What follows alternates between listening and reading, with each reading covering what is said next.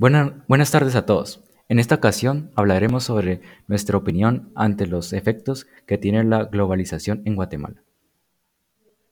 Como primer punto, la globalización en Guatemala, como en muchos otros países, ha tenido varios percances al momento de integrarse, ya que al ser un aspecto que abarca gran parte de la población, es difícil que todos salgan beneficiados y por lo tanto otros muchos salgan perjudicados, por lo que siempre veremos aspectos positivos y aspectos negativos en el tema. La globalización abre las puertas al comercio libre entre las naciones, lo que permite un mayor y mejor acceso a mercados que antes estaban cerrados. Además, estos mayores ingresos hacen que la empresa puedan, puedan invertir en tecnología y así competir mejor en los mercados locales e internacionales.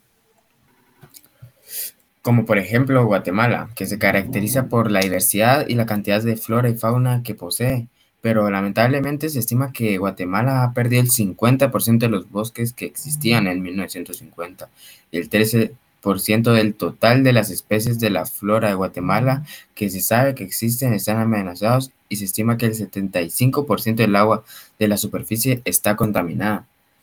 Eh, una de las áreas de trabajo que se han comenzado en 2004 ha sido el acompañamiento a personas amenazadas por su trabajo en defensa del medio ambiente y contra las explotaciones mineras y las consecuencias.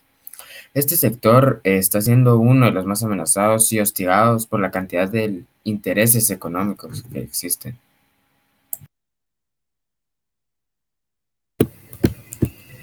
Eh, Sí, la globalización es muy importante para la economía de Guatemala, ya que permite comercio y crecimiento económico, y con esto podemos mejorar la calidad de vida en el país.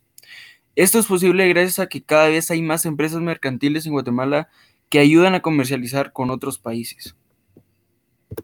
Nosotros estamos a favor del propósito que tiene la globalización, ya que es la manera por la cual el ser humano puede desarrollarse y evolucionar.